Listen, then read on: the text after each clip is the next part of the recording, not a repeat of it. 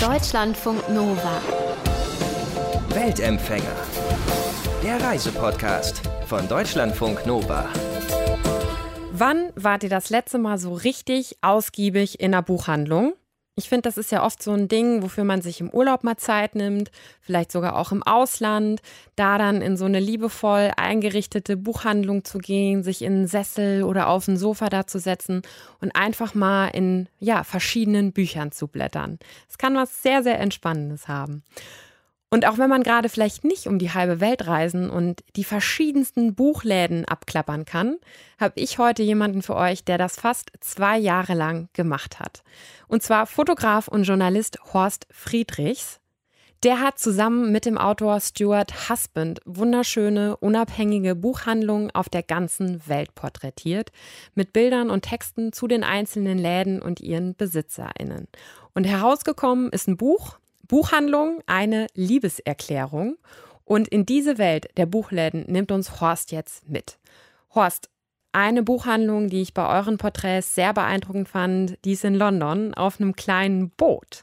Word on the Water. Mhm. Die hatte ich schon sehr lange im Auge, weil ich lebe in London und fahre sehr oft eigentlich an den Kanal entlang mhm. und habe dieses Boot Word on the Water mit den Büchern im Sommer immer wieder auch gesehen. Und, das ist eigentlich nur so ein alter und, Kahn, oder? Also das ist ja kein ja, ja, so ein Boot, ne? Frachtkahn. Ne? Das haben die dann auch mal im Interview erzählt. Der hatte dann so nach Katzen Kacke äh, gestunken, Katzenpisse gestunken. Und dann ist der auch irgendwie mal versunken. Dann haben die den praktisch wieder geborgen und haben den Teppich rausgeschmissen. Und dann ist so ein Holzboden rausgekommen. Und jetzt liegt der Kahn praktisch da in King's Cross, äh, Granny Square. Das ist auch wieder total busy, weil äh, im, im, Sommer ist es so einladend auch, ne? dieser Kahn und die Bücher liegen da. Du gehst durch diese kleine Luke runter, wunderschöner Holzboden, hm. wie gesagt, auch, auch ein Holzofen. Aber hier ist dann, also das heißt, die haben auf diesem Kahn verkaufen die dann die Bücher und ich glaube, die haben ja. sogar gesagt, dass denen keine Bücher geklaut werden, sondern dass da manchmal einfach auch Leute ja. Bücher zurücklassen, ne? Ja, unglaublich. Äh, das ist halt eben auch so dieser Community Support und das ist unglaublich, wenn man da auch so abhängt, die Leute kommen vorbei und Autoren kommen vorbei, die gerne ihr Buch dort ablegen wollen und dass die das Buch dort verkaufen. Lass uns mal noch nach Paris gucken. Ja. Das fand ich oh, auch ja. total beeindruckend. Shakespeare and Company. Da kann man sogar Absolut. übernachten in der Buchhandlung, habt ihr geschrieben. Ja, und ich wollte sogar übernachten. Wenn man Autor ist und an einem Projekt arbeitet, kann man sich dort bewerben. Mhm. Und ich dachte auch, man übernachtet, weil da so viele Sofas und, und Betten rumstehen, dass man in der Buchhandlung übernachtet. Aber also das ganze Gebäude äh, gehört der Besitzerin, die das von ihrem Vater geerbt hat. Und äh, Silvia, und dann äh, muss man sich da bewerben und kann da als Autor übernachten. Äh, äh, leider war es ziemlich voll, äh, sonst hätte ich da auch übernachtet. Ich bin aber zweimal da gewesen, weil mich die Shakespeare and Company einfach total umgehauen hat. Ich habe da ein ganz tolles äh, Liebespaar getroffen, die haben sich da so auf diesem Sofa gefleht und dann ist da auch eine Hauskatze und dann habe ich die ganz spontan angesprochen, ob ich ein paar Fotos machen kann. Also wir sind immer noch im E-Mail-Kontakt mhm. und ich habe die da auch porträtiert. Das Foto ist im Buch. Und das ist eben auch so ein Laden, wo man unheimlich romantisch, wenn man so ein bisschen müde ist in Paris, wenn es irgendwie keine Lust hat, einen Kaffee zu trinken, einfach ein bisschen auf die Couch da legt, ein bisschen liest, Sartre oder äh, Camus oder je nachdem Gabriel, wie intellektuell man wirken ja, will. Ja, ja, ja, man weiß nicht, was man heutzutage so liest und sich da ein bisschen relaxt. Da kommt dann auch niemand, der irgendwie sagt, ja, jetzt musste gehen, das ist alles ganz normal da und das ist unheimlich schön. Das ist wahrscheinlich auch wie so eine äh, Real-Life-Dating-Plattform, oder? Stell ich mir vor, so eine kleine Buchhandlung, wo nur so Intellektuelle abhängen und dann da rumhängen. Da lernen sich bestimmt viele kennen. Absolut. Also äh, die äh, Shakespeare and Company, die haben sogar ein Café, wo man dann auch einen Kuchen essen kann. Alles sehr, sehr romantisch, sehr genussvoll. Also wenn man mal in Paris Lust auf Dating hat, dann geht man einfach mal in, in den kleinen Buchladen. hat man gute Chancen, absolut, mit jemandem ins Gespräch absolut, zu kommen. ja, immer, immer.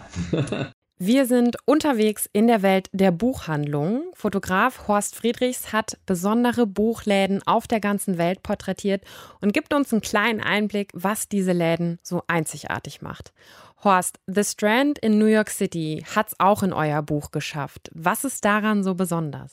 Diese Buchhandlung hat unheimlich viele Stories. David Bowie war Stammkunde mhm. dort. Patti Smith hat dort sogar gearbeitet, ja. Mhm. Wir waren dort auch wieder einen ganzen Tag unterwegs, haben uns dort mit Nancy getroffen. Das ist die äh, Besitzerin.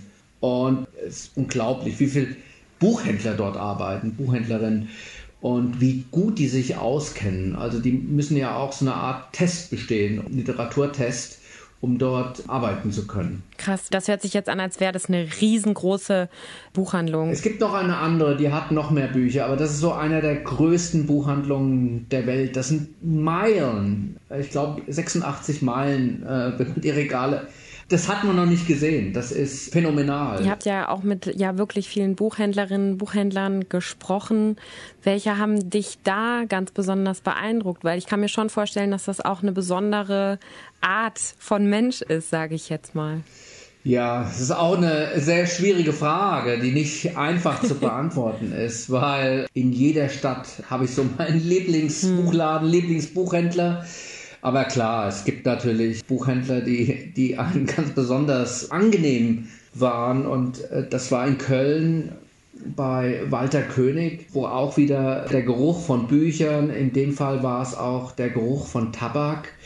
Und in seinem Büro ging dann so, die Tür ging so auf und dann habe ich ihn im Büro gesehen, hat er sich eine Zigarette angezündet und dann war dieser Rauch und er saß an einem Schreibtisch mit ganz vielen Büchern. Er hatte keinen Computer da stehen und dann habe ich irgendwie gesagt, ja, äh, äh, Herr König, bitte bleiben Sie so, ich muss das jetzt fotografieren. Mhm.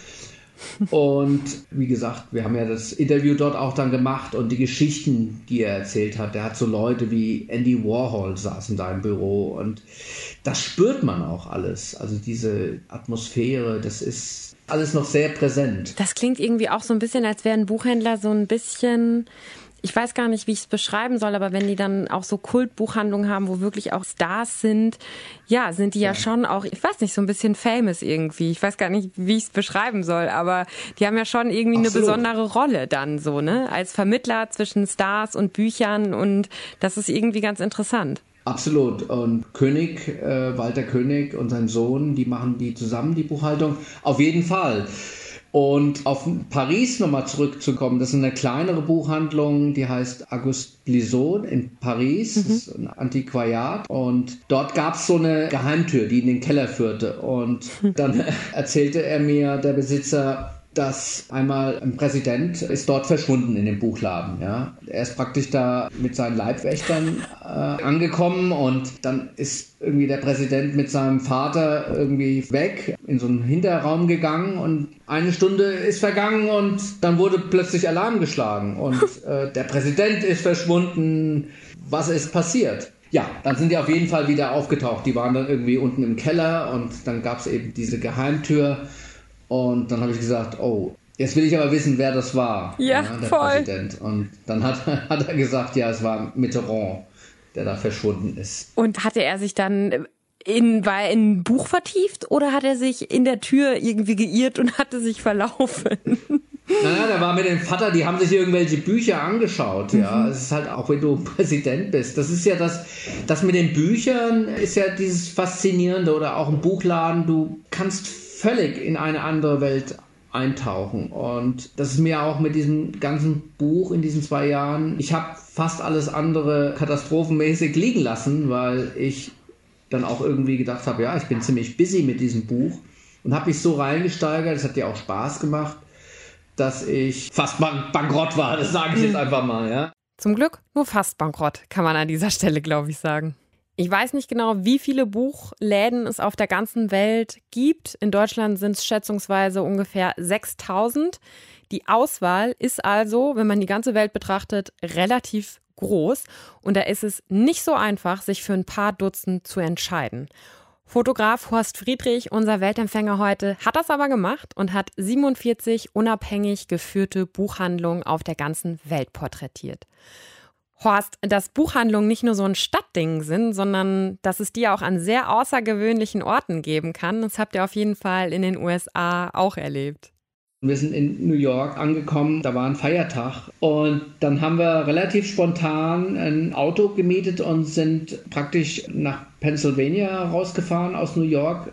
Das war ein ehemaliger Kuhstall und das hat jetzt der Besitzer praktisch als Buchladen ausgebaut. Das war unglaublich eigentlich, weil das ist irgendwie mitten in der Pampa gewesen mhm. und das heißt äh, Baldwin's Book Barn äh, Westchester, so ein kleiner Ort in Pennsylvania und ganz schnuckelig, ganz gemütlich, äh, mit amerikanischer Fahne, die da draußen hängt und man geht so rein und ist ein kleiner Holzofen, wo ein Feuer brennt und Boah, ein Feuer brennt in dem Buchladen. Das ist aber mutig. Genau, ja, weil äh, das ist einfach von der Atmosphäre. Ich glaube, deswegen reisen auch Leute zu verschiedenen Buchläden, weil das einfach immer wieder äh, eine Überraschung ist. Jeder Buchladen ist eine Überraschung, die Tür geht auf, es riecht anders. Wenn das mitten auf dem Land ist, in einem kleinen Ort. Sind dann da außer euch noch andere Leute gewesen? Ich musste ja da auch fotografieren. Ja. Ich musste manchmal aufhören. Aber das ist ja gut. Da freut sich das Herz, weil äh, denen es dann gut geht. Also die, die machen dann Geld. Und es sind Leute tatsächlich aus der ganzen Welt kommen die dahin. Ja. Und das ist nicht nur bei dieser äh, äh Buchhandlung, habe ich das beobachtet. Bei, bei ganz bestimmten Buchhandlungen ist, ist der Teufel los. Also das ist auch schon ein bisschen auch ein Trend. Was ist denn, wenn du dann da bist? Da sind oft viele Leute. Du kommst dann da an und auch mit deiner Fotoausrüstung und so. Was ist dann so die größte Herausforderung beim Fotografieren? Wir waren in einer Buchhandlung, äh, da sind wir ganz früh morgens rein, Liveria Lelo in Porto, die praktisch äh, auch wieder so ganz, ganz viele Leute anzieht. Tausende Leute, die dort in der Schlange äh, 5 Euro Eintritt bezahlen, mhm. um hm. da reinzukommen. Und das war wegen Harry Potter. Ne? Ähm, da ist diese Treppe, die KJ Rowling, die Autorin, die wurde inspiriert und hat praktisch diese Treppe in Harry Potter erwähnt. Und seitdem verkaufen die da teilweise 1800 Bücher. Aber du warst dann in Porto morgens, meintest du ganz früh in diesem Buchladen ja. und konntest du dann da fotografieren, weil noch keine Leute drin waren oder wie ist das dann abgelaufen? Wir sind dann tatsächlich, da durften wir für zwei Stunden rein. Mhm. Da waren 15 Leute, die praktisch diese Bücher eingeräumt haben, bevor der große Ansturm. Man konnte wirklich von draußen sehen, wie sich die Nasen plattgedrückt haben äh, an mhm. dem Schaufenster. Und ich stand dann mit Jao da und an der Treppe haben wir das Foto gemacht und das sind ja teilweise sind es ja Langzeitbelichtungen, mhm. weil es relativ dunkel ist und die Buchläden jetzt nicht ausgeleuchtet hat. Dann ist das so ein Holzboden gewesen und die Kamera stand dort und ich spreche überhaupt gar nicht Portugiesisch. Ich habe dann irgendwie dann auf Spanisch gesagt, Silencio, bitte nicht, äh, äh, nicht bewegen. Nicht mich bewegen, nicht bewegen. Und mhm. äh, tatsächlich die 15 Leute, die sind verharrt und ich konnte dann meine Langzeitbelichtung machen. Eine Bewegung und das Foto ist unscharf hm. und das war's dann. Dann sitzt man wieder zu Hause und ärgert sich. Das heißt, Aber du hattest hat da totales geklappt. Glück, dass du da rein durftest, als der ganze Ansturm, ja. die ganzen ja. Touristen da noch ja. gar nicht drin waren. Hm. Absolut, weil äh, dann waren die zwei Stunden vorbei und die Touristen sind, die haben die Tür aufgemacht. Das war wie in so einem äh, Madonna-Konzert, wo dann die Leute so wie hysterisch da rein sind, die Handys gezückt haben. Aber trotzdem, es ist ein Erlebnis und wenn jetzt die Hörer, äh, würde ich dann empfehlen, vielleicht nicht früh morgens da reinzugehen, ist da, glaube ich, der größte Andrang. Vielleicht dann nachmittags rein mhm. und das wirklich vielleicht versuchen zu genießen und nicht mit dem Handy ähm, da rumlaufen und Fotos machen. Das ist ein wirklich ganz toller Laden. Das würde mir tatsächlich auch schwer fallen, da nicht das Smartphone zu zücken. Die Buchhandlung sieht nämlich wirklich sehr, sehr schön aus.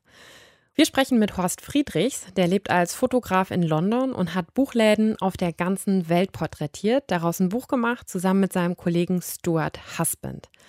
Horst, Bücher sind, so steht es in eurem Vorwort, das hat die Autorin Nora Krug verfasst, Stand- und Zufluchtsorte demokratischen Denkens und eine Plattform für radikale Ideen.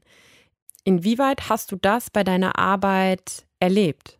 Das ist ein sehr wichtiger Punkt. Unabhängige, inhabergeführte Buchhandlungen sind so wichtig, weil sie sich eben nicht ausschließlich am Massengeschmack orientieren und dann eben halt auch Zugang an Bücher bieten, die zum Beispiel zum Nachdenken anregen oder bestimmte Plattformen bieten für radikale Ideen, ja, ob das jetzt in äh, San Francisco Cities Light ist, das ist ja einer der Buchläden auf der ganzen Welt, der eben diese ganzen Subkulturen hm. bedient. Das gibt es nirgendwo, dass ein Buchladen wie City Lights Bookstore in San Francisco, da findest du Bücher von afrikanischen Autoren, sehr politisch orientierte Bücher und gerade sehr wichtig in Amerika, jetzt wo Trump regiert, bietet dieser Laden eben halt auch so eine Plattform. Aber was ich auch äh, sehr interessant fand, äh, Gays the Word, ein Lesben- und Schwulenbuchladen in der Einste in, in England, war auch eine sehr besondere Erfahrung. Habe ich auch einen halben Tag verbracht mit dem Manager, der sehr nett ist, Jim, der mir auch erzählt hat, die Geschichte ist auch wieder ganz anders von Leuten, die in den Laden äh, gekommen sind, an der Kasse standen, ein Buch gekauft haben, dann plötzlich angefangen haben zu weinen und Jim gesagt hat, Mensch, alles okay, der Laden ist dein Zuhause. Und das finde ich einfach mhm. sehr wichtig, dass man ähm, so Räume hat heutzutage, wo man äh, sich auch sicher fühlt und auch sich wohlfühlt, outen kann. Ne? Also wenn man das jetzt mhm. so äh, sagen kann. Ja, und die werden ja zum Teil auch, ich glaube, das ähm, habt ihr auch geschrieben, dass denen bis heute teilweise noch die Fensterscheiben eingeworfen werden, ne? Ja, erschreckenderweise ja. Man kennt es ja auch aus dem Dritten Reich mit den Bücherverbrennungen. Das sind so Dinge, die passieren noch. Und ich lese jetzt gerade äh, selber ein sehr interessantes Buch, was ich mir im Buchladen gekauft habe. Das spielt im Jahre 2037, wo Bücher nicht mehr gelesen werden. Hm. Geschweige denn neu gedruckt. Sie dienen als Brennmaterial. Stell dir das hm. mal vor. In dem Buch ist ein Typ, der macht praktisch Buck und Grill das ist ein neuer Trend, der kocht praktisch auf bestimmten Büchern, Dostoevsky oder Kafka, je nachdem, was der Kunde will, kocht er Essen mit mhm. den Büchern, ja. Mhm. Und das Ganze kam eben halt auch nochmal, als das losging mit Corona, haben wir uns alle ganz schöne Sorgen gemacht um diese Buchläden. Ne? Also ja. ich habe mir gedacht, oh Gott, äh, wir haben da ein Buch geschaffen und vielleicht wenn jetzt das Ganze überstanden ist, machen äh, wie jetzt auch Restaurants ganz bestimmte Buchläden nicht mehr auf, weil die ihre Miete nicht bezahlen können, weil es ja eh so alles so, so, so knapp ist. Aber ich muss sagen, dieser Community-Zusammenhalt, ich habe hier so ein paar Läden gecheckt und bin dann auch, ich bin Journalist, konnte im Lockdown hier in London auch arbeiten, hm. bin an ein paar Läden vorbeigefahren und konnte es dann so im Fenster, habe ich dann so geklopft, dann haben die da alles eingepackt und dann haben die tatsächlich dann teilweise noch mit dem Fahrrad Bücher rausgefahren an ja. die Kunden. Ja. Und ja, weil halt eben dann auch Leute gesagt haben, nee, ich bestelle jetzt nicht bei Amazon und ich mache das in meinem Local Bookstore. Und das ist eben verdammt wichtig.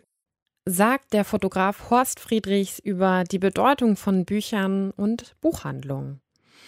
Und wie gesagt, ich finde, man bekommt richtig Lust, sich einfach mit einem Kaffee in eine Buchhandlung zu setzen, sich einfach mal Zeit zu nehmen und so richtig in eine andere Welt einzutauchen. Wenn ihr also noch nichts vorhabt die nächsten Tage, vielleicht wäre das eine Idee. Das war der Early Bird für diese Woche. Rahel Klein sagt Tschüss. Ich wünsche euch eine schöne Woche, schönes Wochenende. Vielleicht mit einem guten Buch im Garten, auf dem Balkon oder am See. Wir hören uns auf jeden Fall nächste Woche wieder, wenn ihr wollt. Macht's gut. Bis dann. Deutschlandfunk Nova. Weltempfänger.